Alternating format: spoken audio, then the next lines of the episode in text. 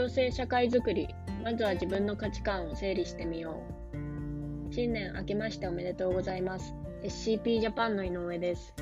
今年もこのコラムを通して様々なことをシェアしていきたいと思います。どうぞよろしくお願いします。SCP ジャパンは設立から間もなく1年経ちますが、この年末年始でそれぞれのメンバーが大事にしたい価値について整理をしたので、今回は私の整理結果を報告したいと思います。まず、そもそもなぜ価値整理をしたかというと、私たちは設立当初から一人一人が自分らしく歩んでいける未来を作るという大きなビジョンを掲げて活動をしてきました。活動をしていく中では、ビジョンは同じでも、メンバーそれぞれの興味関心ややってみたいこと、モチベーションなどが一人一人違うことを知りました。これは多様な人たちそれぞれが認められ、一緒に生きる社会、いわゆる共生社会を目指す私たちにとって最高のシチュエーションなぜなら、目指している社会づくりの予行練習が団体内でもできるからです。とは言っても、現実はそんな甘いものではありません。この1年は何度もぶつかり、分かり合えないと諦めそうになり、もともとあった友情も崩れかけ、解散の危機を迎えたこともありました。性格の不一致、考え方の不一致、価値観の不一致、働き方の不一致、能力の不一致、不一致を挙げたらキリがありません。そう、でもこれが当たり前なのです。だって最初から一人として同じ人間はいないから。ああ、私たちが目指す未来って、共生社会って決してユートピアではないんだな。と、そんな当たり前のことを痛感したとても貴重な2020年でした。分かり合えないと諦めそうになることもあるかもしれない。時には傷つけ合うこともあるかもしれない。それでも互いを一人の人として認め、尊重し、一緒に歩く方法を探す。この一連のプロセスこそが共生社会づくりそのものなのです。だから私たちは日々何気ない出来事であっても共生社会づくりの営みの中にいるのだなと感じています。基本的には仲良しなので安心してください。そんなこんなで今一度それぞれのメンバーがビジョンのために改めて大事にしたい価値観整理、かっこ自分整理を行おうという話になったのです。自分の歩き方がわからないと他の人と歩く方法を探しようがないから私はプロジェクトマネジメントサイクルかっこ PCM 手法を用いて私たちが目指すビジョンに到達するためにはどうするのか何をするのか私がやりたいことは何なのかをまとめました PCM 手法はプロジェクトを計画し実施をモニターし成果を評価するためのツールです国際協力などの現場でプロジェクトを作る際によく用いられる手法ですが、あらゆる事業のマネジメントや立案に使用されています。今回は PCM を用いてプロジェクトを作るというよりかは、私たちが、私がやりたいことって一体何なんだ？ということを整理するために使いました。手順は以下の通りです。1、問題分析。ちなみに問題分析の前にステークホルダー分析やスウォット分析などもありますが、今回はすっ飛ばしました。手順、今問題だと思っていることをすべてポストイットに書き出す。私たちの場合、一人一人が自分らしく歩んでいける社会を目指すということは、裏を返せば、現状は一人一人が自分らしく生きられない社会であるということ。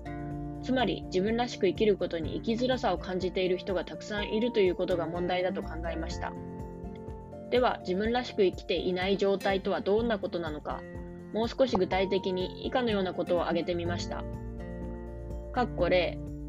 A、好きなこと、やりたいことをやめてしまう。B、人に合わせて生きている。C、本当の自分のことを話せない。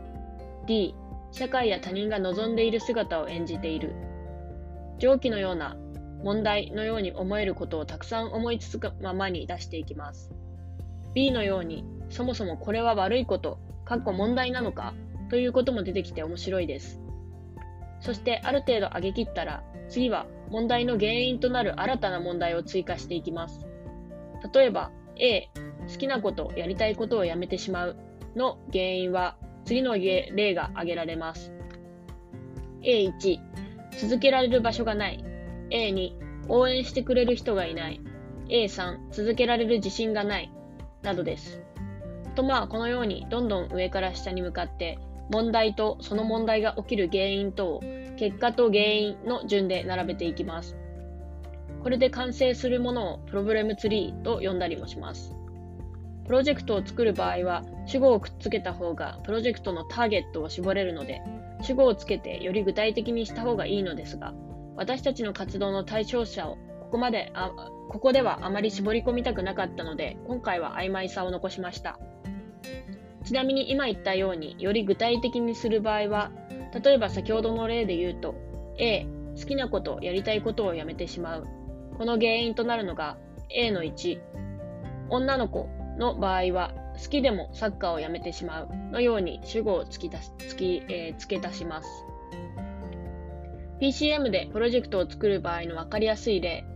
過去国際協力系のプロジェクトは以下のような感じで写真を載せておきます。私は感覚で物事を捉えたり考えたりしてしまうので、こういったロジカルに考える方法を試すことで自分のモヤモヤややりたいことがすごく明確になります。ただ、現実社会は様々なことが複雑に絡み合っており、結果と原因は直線で結ぶことなどできないことばかりです。むしろそこを単角的に結んでしまうことが危険であることすらあります。そのため、あくまで一つの整理法として引き出しとして持っておくくらいの気持ちで行うことが大切です。問題分析の次には目的分析をしました。2、目的分析。手順。問題分析で上がったものをすべて逆の意味に書き直す。例、問題分析の場合の文言。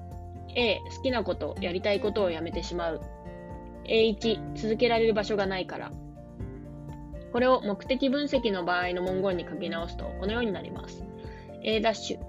きなこと、やりたいことを続けている。A-1 続けられる場所がある上記のような感じで今度は目的と手段という関係性で上から下に連なるツリーができます。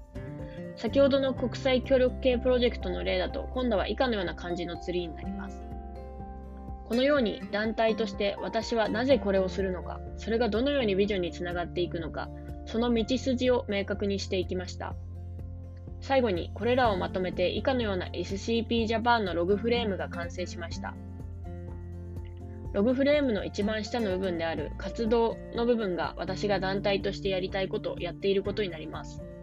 PCM は本来プロジェクト作りに使われますが、自分のことを振り返るとき、指針を決めるときなど整理するのにも役立ちます。また、多様な人、多様な考えが混ざれば混ざるほど良いログフレームができるので、普段価値観が合わないと思っている人ともとても楽しく意見交換、対話ができます。今回こういった整理をすることで、今日、今、この瞬間の活動がちゃんと団体のビジョンにつながっているんだということが頭で理解できてとてもすっきりしました。そして気がついたことは、時間がかかっても自分ごとのところまで落とし込むことが私の場合は大切だなということです。初めに行った問題分析でもそうですが、問題として上がってくるのは自分の困りごとや自分の身近な人たちの困りごとです。それらは私にとって自分ごとです。非営利の活動をしていると説明の時に社会のために、子供たちのために、未来のためにという言葉を多用してしまいがちですが、私はそのような言葉を使うとき、一体誰のためなのか、いつも具体的に誰かの顔を思い出していたいなと思います。それは私にこれが問題だと思わせてくれた、あるいは行動するきっかけをくれた人たちの顔です。時には自分のためであることもたくさんあります。結局原点は身近な人を笑顔にしたい、私も笑顔でいたいに戻るのでした。そんな場を作ることで、その一つ一つの場がより良い未来への道を切り開いていくことにつながっていくということが今回 PCM でも分かったので、この気持ち、価値観を大事に引き続きスポーツを通じて楽しい場をみんなと作っていきたいと思います。